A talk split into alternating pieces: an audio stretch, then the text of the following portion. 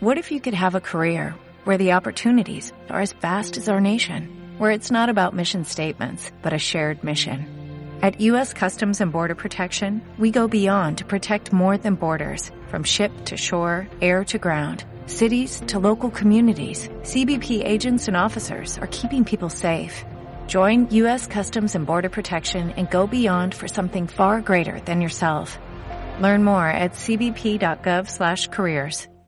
La semana pasada el Banco de España publicó un demoledor informe sobre los efectos en el empleo que tuvo la subida del salario mínimo decretada por el gobierno del PSOE en el año 2019. Y las conclusiones de este informe es que esta subida del salario mínimo provocó una destrucción o una merma en la creación de empleo equivalente a entre 90.000 y 170.000 puestos de trabajo. La forma que han encontrado algunos economistas de izquierda para seguir defendiendo la subida del salario mínimo después de este varapalo ha sido apuntar que el informe no analiza todos los efectos sobre el empleo que pudo tener la subida del salario mínimo, y más en particular, la subida del salario mínimo también sirvió para incrementar los salarios de alrededor de 1,4 1,5 millones de trabajadores y esos mayores salarios previsiblemente se habrán transformado en mayor consumo que habrá creado más empleo. Ese mayor consumo se habrá traducido en más demanda y por tanto en una mayor contratación de trabajadores. Y es verdad que el Banco de España en su informe no mide este efecto adicional, no está midiendo los puestos de trabajo que podrían haberse creado como consecuencia del aumento del consumo derivado del incremento de los salarios, derivado a su vez del aumento del salario mínimo.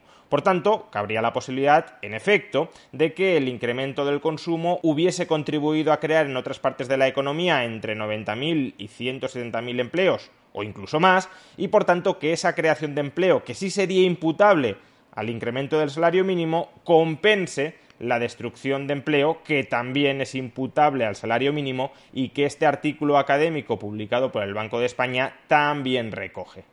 Dejemos bien claro desde el principio cuáles serían las condiciones para que este efecto de segunda ronda pudiese haber llegado a manifestarse. En primer lugar, que la masa salarial agregada dentro de la economía efectivamente haya aumentado tras el incremento del salario mínimo.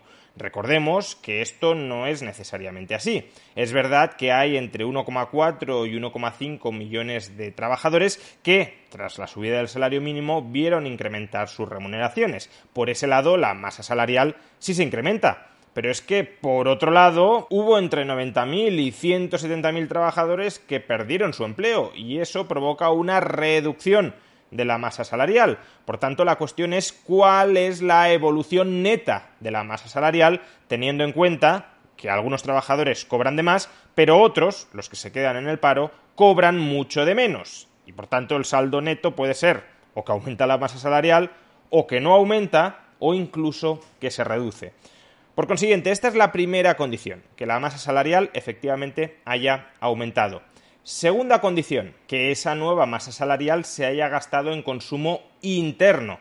Imaginemos que los trabajadores, al recibir el mayor salario, no lo gastan en consumo interno, sino que lo ahorran. Pues si lo ahorran, esa nueva masa salarial no se habrá traducido en un incremento de la demanda doméstica, de la demanda interior. O imaginemos que efectivamente lo gastan en consumo, pero que lo gastan en consumo de bienes extranjeros, es decir, en importaciones. En tal caso, el incremento del salario mínimo en España habrá aumentado en parte o en todo la demanda de bienes extranjeros, es decir, el gasto en economías extranjeras y habrá fomentado en esas economías extranjeras el empleo, pero no en España. Así pues, el porcentaje de la nueva renta que se destina al consumo lo que se conoce como propensión marginal a consumir, ha de ser suficientemente alta respecto a los bienes producidos en España como para generar ingresos adicionales a las empresas, como para rentabilizar la contratación de entre 90.000 y 170.000 trabajadores al nuevo salario mínimo, que es un salario mínimo incrementado con respecto al anterior. Por consiguiente, esta es la segunda condición que el efecto multiplicador de la nueva masa salarial sea lo suficientemente alto como para rentabilizar la creación de entre 90.000 y 170.000 nuevos empleos. Y tercera condición, que todo ese gasto incrementado gracias al aumento previo del salario mínimo sea destinado por las empresas a crear nuevo empleo, lo cual a su vez también es discutible, dado que las empresas tienen al menos dos alternativas a las que pueden destinar ese nuevo gasto en consumo por parte de los trabajadores que originalmente han visto incrementado su salario, su salario mínimo.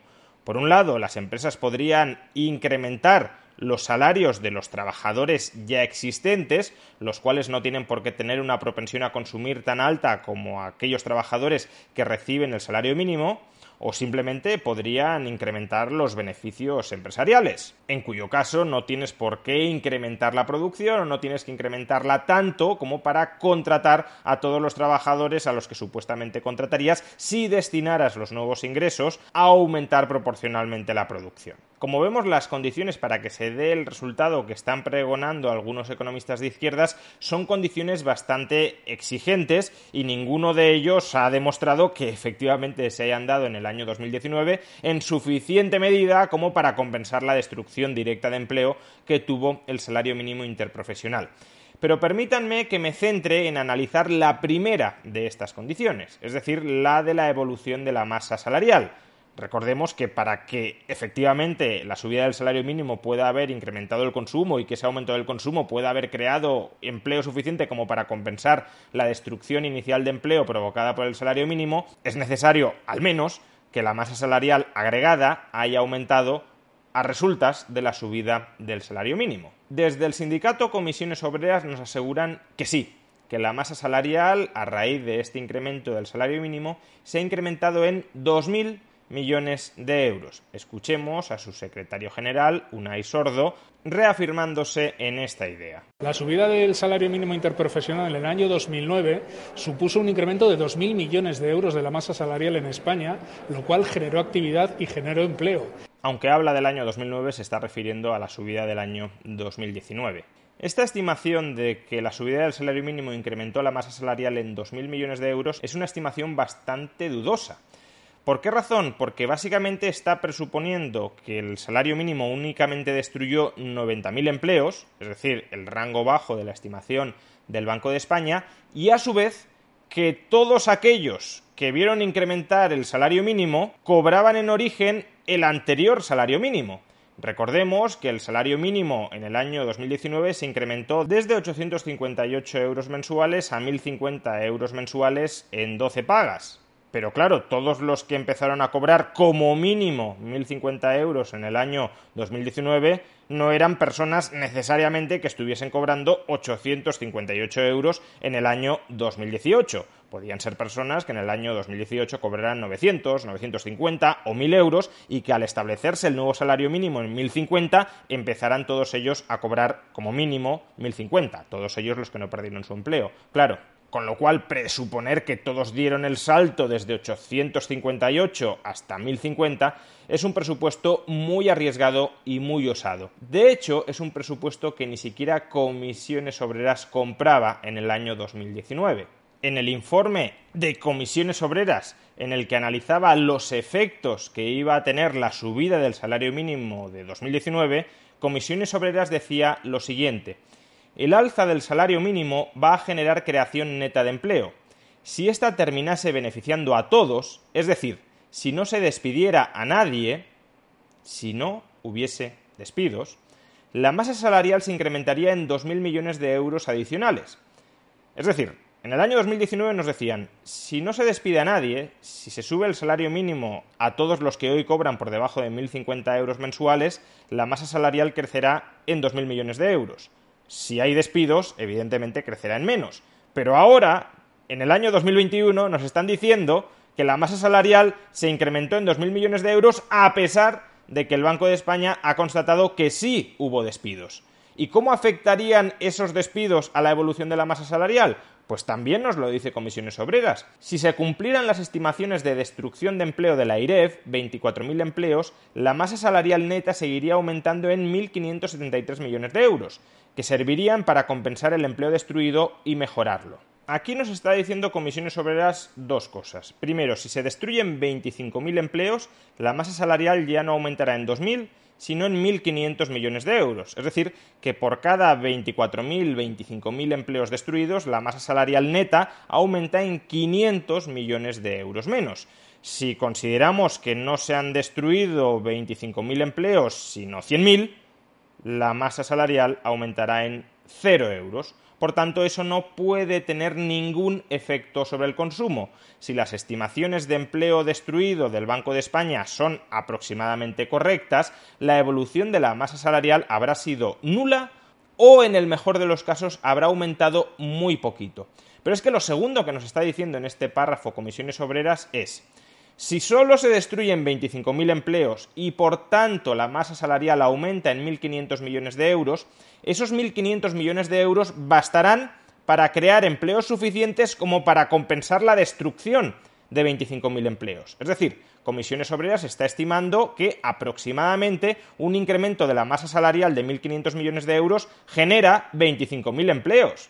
Pero claro, eso implica que si se destruyen más de 25.000 empleos y la masa salarial crece menos de 1.500 millones de euros, no se van a crear empleos suficientes como para compensar el empleo destruido directamente por el salario mínimo interprofesional.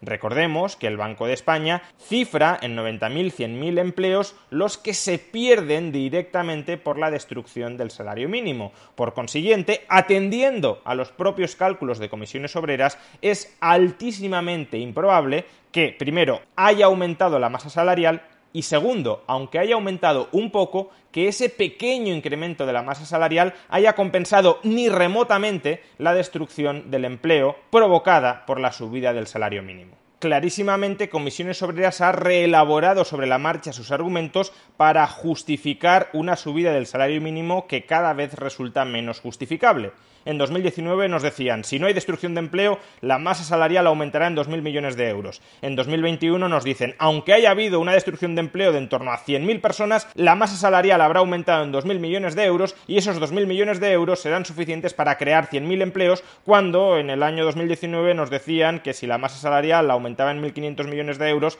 apenas se iban a crear 25.000 empleos. Mucho me temo que para tumbar los argumentos que están sacando a relucir muchos economistas de izquierdas para, después del demoledor informe del Banco de España seguir justificando la subida del salario mínimo de 2019, basta con leer lo que decía Comisiones Obreras en el propio año 2019.